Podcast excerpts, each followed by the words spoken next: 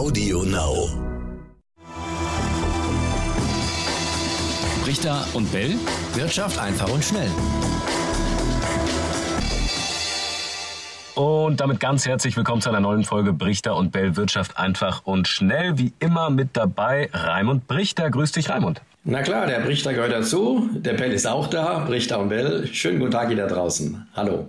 So, Raimund, wir haben äh, noch ein paar Tage zur Bundestagswahl, finaler Endspurt und in der letzten Folge haben wir äh, schon ein bisschen über die Wahlprogramme gesprochen, sind aber nicht ganz fertig geworden. Uns äh, fehlen noch die Themen Rente und Klimaschutz. Und genau darüber wollen wir heute äh, sprechen. Fangen wir mit dem Thema Rente an, weil da hat Olaf Scholz oder die SPD generell eine ganz spannende Aussage getätigt. Also er hat gesagt, das Rentenalter soll nicht weiter steigen, das Rentenniveau soll stabil bleiben und zwar auch für junge Leute, die heute erst ins Berufsleben einsteigen. Das ist aus seiner Sicht eine Bedingung für eine Koalition. Jetzt gibt es da viele Leute, die sagen, wie soll das gehen? Das ist äh, äußerst kritisch zu sehen und du bist einer davon. Ja, so ist es. Aber es ist nicht nur die SPD, die das verspricht. Äh, eigentlich die meisten Parteien versprechen das, Rentenniveau stabil zu halten und das Renteneintrittsalter nicht zu erhöhen, also nicht über die geplanten 67 Jahre hinaus. Ich sage, das wird auf Dauer nicht funktionieren. Unser Rentensystem hat äh, eine gewisse Ähnlichkeit mit einem Schneeballsystem. Das kennen vielleicht einige von euch da draußen ähm, von unredlichen Investmentfirmen, die sammeln Investorengelder ein mit dem Versprechen, hohe Renditen zu erzielen, aber die natürlich nicht erzielbar sind. Und sie versuchen dann immer mehr Leute anzulocken, indem sie dann das Geld, das sie von denen bekommen, die neuen Investorengelder den alten, die schon längere, dabei, längere Zeit dabei sind, auszahlen. Dann sagen die, ah, seht mal, wir kriegen tatsächlich die hohen Renditen, das scheint zu funktionieren, um dann wieder neue ähm, hereinbekommen zu können. Dieses System funktioniert auf Dauer nicht. Es ist in Deutschland deshalb auch verboten. Es ist sittenwidrig, ein Schneeballsystem. Leider scheint unser Rentensystem ähnlich aufgebaut zu sein. Es basiert darauf, dass immer mehr Beitragszahler da sind, die dann eine gewisse Zahl an möglicherweise stabilen oder jedenfalls weniger Rentnern auszahlen müssen. Und das hat auch über Jahrzehnte funktioniert. Aber jetzt beginnt es sich umzukehren, weil jetzt immer weniger Beitragszahler da sind, die immer mehr Rentner finanzieren müssen. Offizielle Rentenkommission hat ja gerade erst vor kurzem geschätzt, in den nächsten knapp 20 Jahren sollen rund 4 Millionen Rentner mehr da sein aber rund drei Millionen Beitragszahler weniger. Das heißt, da ist eine richtig riesige Finanzierungslücke und das kann sich, wenn man noch weiter in die Zukunft blickt, noch mehr verschlechtern. Also hier geht das auf Dauer nicht. Das kann nicht finanziert werden. Man muss an Schrauben drehen, wie Renteneintrittsalter erhöhen. Vielleicht nicht für alle, Klar, es gibt dann Berufe, wo man sagen könnte, der kann nicht länger, aber es gibt durchaus auch Berufe, wo man sagen kann, die können länger arbeiten. Also Renteneintrittsalter zumindest partiell erhöhen. Das Rentenniveau möglicherweise auch nicht garantieren auf Dauer. Und äh, ja, das sind zwei ganz wesentliche Stellschrauben. Und dann vielleicht auch noch, was ja auch viele äh, wollen, die Beiträge stabil halten. Geht natürlich dann auf Dauer auch nicht, wenn man äh, diese Probleme hat. Es werden, es werden dann tatsächlich irgendwann auch höhere Beiträge fällig werden und oder höhere Steuergelder, die ins Rentensystem gepumpt werden müssen. Jetzt hat Olaf Scholz aber gesagt, auf genau diese Kritik, das kann man abfedern, indem zum Beispiel mehr Frauen arbeiten und auch äh, steigende Löhne dann wiederum die Rentenkasse stabilisieren. Ja, das ist, klingt ja ganz toll, aber äh, man weiß ja zum Beispiel auch, dass äh, steigende Löhne nach dem gegenwärtigen Rentensystem auch gleichzeitig wiederum steigende Renten äh, nach sich ziehen. Denn das Rentenniveau ist an das Lohnniveau gekoppelt. Also da beißt sich die Katze doch irgendwo in den Schwanz ja, könnte die Lösung dann die Aktienrente sein? Die hat Olaf Scholz jetzt auch ins Spiel gebracht. Christian Lindner von der FDP schon äh, sowieso. Und äh, da wird immer wieder nach Schweden geschaut. Ist das ein Modell, was das Ganze dann so ein bisschen auffangen kann? Also über Aktien als, äh, zumindest als Ergänzung zur Altersvorsorge reden wir ja auch gerade schon in der Telebörse seit äh, Jahrzehnten. Und tatsächlich äh, in Schweden, du hast das Beispiel genannt, wird es für alle für normale Beitragszahler gezwungenermaßen also nicht äh, zusätzliche private Altersvorsorge, sondern mit den normalen Rentenbeiträgen, die die Beitragszahler zahlen, wird ein Teil dieser Beiträge wird eben in einen Fonds abgeführt, der dann in Aktien und anderen Wertpapieren anlegt. Das funktioniert in Schweden. Der, der, der Chef dieses Fonds hat ja erst vor kurzem gesagt, dass er in den letzten 20 Jahren äh, hat, äh, etwa 11 Prozent Rendite pro Jahr damit erwirtschaftet hat. Sehr gut ein gutes Ergebnis.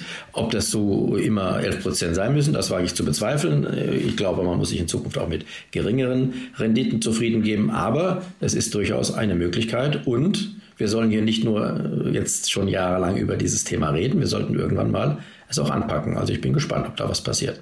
Ja, warum ist noch nichts passiert? Also wenn das Thema doch so jetzt einfach erklärt scheinbar gut zu funktionieren scheint, warum hat man das in Deutschland noch nicht eingeführt? Ja, gute Frage. Nächste Frage. Es gibt immer äh, Menschen, die dagegen was haben. Es gibt ja dann auch ähm, von, von Seiten auch gerade der Linken äh, Zweifel, dass überhaupt die Aktie ein, ein, ein gutes äh, Anlageinstrument ist. Also da muss man vielleicht auch viele Vorurteile erstmal abbauen. Aber generell geht an der Aktie, glaube ich, kein Weg vorbei. Ja, jetzt haben wir ja schon über Rot-Rot-Grün gesprochen. Womöglich möglich eine Regierungskonstellation nach der Wahl am Sonntag. Das heißt, wenn es dazu käme, wäre das Thema Aktienrente, obwohl die SPD sich da sowas vorstellen könnte, aus deiner Sicht dann wieder weg? Oder könnte man sich dann da bei den Sozialdemokraten durchsetzen? Also ich glaube nicht, dass Rot-Rot-Grün an die Macht kommen wird. Warten wir es also erstmal ab. Und wenn tatsächlich auch die Linken an der Regierung beteiligt sind, werden sie doch auch einiges ihrer Forderungen wahrscheinlich äh, in der Schublade verschwinden lassen. Tja, dann bleiben wir direkt mal da, ähm, kommen aber zum anderen Thema Klimaschutz, weil äh, die Linken und die Grünen, die haben beide recht ähm, prominente Themen im Bereich Klimaschutz. Die sagen nämlich raus aus dem Verbrenner und raus aus der Kohle bis 2030. Und äh, da hat Annalena Baerbock ja schon ganz viel Kritik an äh, Union, aber auch der SPD geübt. 238 Kohleausstieg ist viel zu spät. Da muss vorher was passieren. Also in dem Punkt sind sich äh, Grün und Rot äh, scheinbar einig.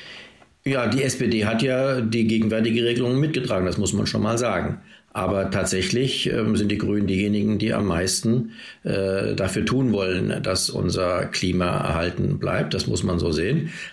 Und ich bin gespannt äh, tatsächlich, in welcher Regierungskoalition sich die Grünen da möglicherweise durchsetzen könnten, um den Kohleausstieg vielleicht noch etwas vorzuziehen. Ja, wobei es heißt jetzt auch teilweise, trotz 238 könnte das schon ein bisschen früher passieren, je nachdem, wie man da vorankommt. Also ist das so ein kleines Eingeständnis, was dann teilweise von Union oder SPD noch zu hören ist? Genau, das könnte tatsächlich so sein. Ähm, je nachdem, wie stark die Grünen auch äh, sein sollten in einer möglichen Regierungskoalition, wird man da sich vielleicht um einige Jahre noch nach vorne bewegen.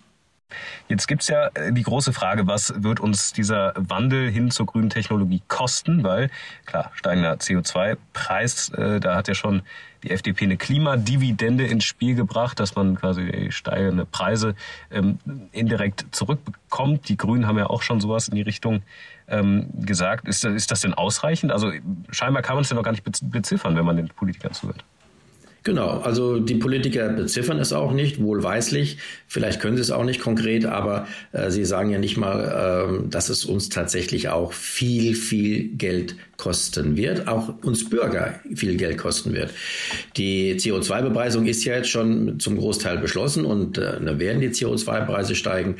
Äh, vermutlich werden auch die Steuern möglicherweise steigen müssen, äh, um das finanzieren zu können, denn äh, anders kriegt man dieses Problem einfach nicht in den Griff. Das scheint klar zu sein. Wobei viele sagen, SPD, aber auch natürlich die Grünen, die sprechen da von einer Energierevolution. Hunderttausende neue Jobs werden entstehen, wenn man auf grüne Technologien um baut. Das hat übrigens Joe Biden damals auch so ähm, versprochen, dass genau das quasi eine Chance ist, dass man da ganz viele Leute äh, in neue Jobs bringt, indem man halt klimafreundliche Technologien schafft. Auch die SPD geht in diese Richtung und sagt, wir müssen neue Ideen in Richtung Klimafreundlichkeit äh, ja, generieren und damit dann wiederum äh, in, ins Ausland gehen und, und dadurch Geld verdienen. Also was ist da dran? Das hört sich ja an sich erstmal gut an, oder? Ja, da überbieten sich ja alle Parteien gegenseitig. Ähm, ich sag mal, im, im Schönmalen, dass uns das alles auch noch, äh, vielleicht noch sogar zusätzliches Wirtschaftswachstum bringen wird. Selbst Annalena Baerbock hat ja gesagt, Klimaschutz äh, sichert sozialen Wohlstand. Wobei man aber mal tatsächlich erstmal festhalten muss, unser sozialer Wohlstand, unser Wohlstand generell basiert in den letzten 200 Jahren auf der Ausbeutung eben der fossilen Energieträger. Und das jetzt einfach umzustellen und gleichzeitig den Wohlstand zu erhalten, halte ich für eine Aufgabe, die sehr, sehr ähm, anspruchsvoll ist, möglicherweise auch gar nicht machbar ist. Also, was ich sagen will, ist, ich fürchte, dass wir tatsächlich an unserem Wohlstand etwas knabbern müssen, um das Klima tatsächlich zu schützen, auch an unserer Lebensweise. Was meinst du für Bereiche? Welche konkreten Bereiche hast du da?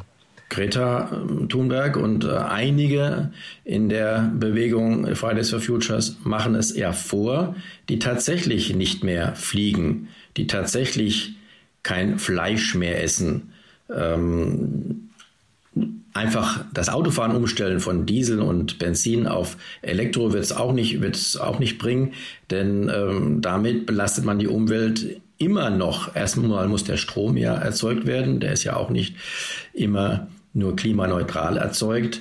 Und zum Zweiten werden ja auch diese ganzen Autos produziert und die Batterien und all das erfordert ja auch viele Ressourcen und äh, belastet auch die Umwelt.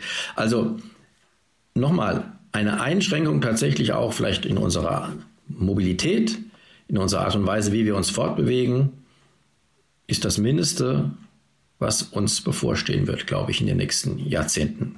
Ja, wobei, wenn wir mal jetzt die Flugbeispiele nehmen, da heißt es ja dann äh, von Seiten äh, eigentlich fast aller Parteien, wir müssen mehr auf die Schiene gehen und dementsprechend Kurzstreckenflüge äh, quasi obsolet machen. Äh, auch das kann man ja an sich nachvollziehen, oder? Also mehr Züge, Natürlich. entsprechend mehr Verbindung und dann brauchst du nicht mehr von München nach Nürnberg fliegen. Natürlich, aber keiner sagt auch, dass wir nicht mehr nach Malle fliegen sollen.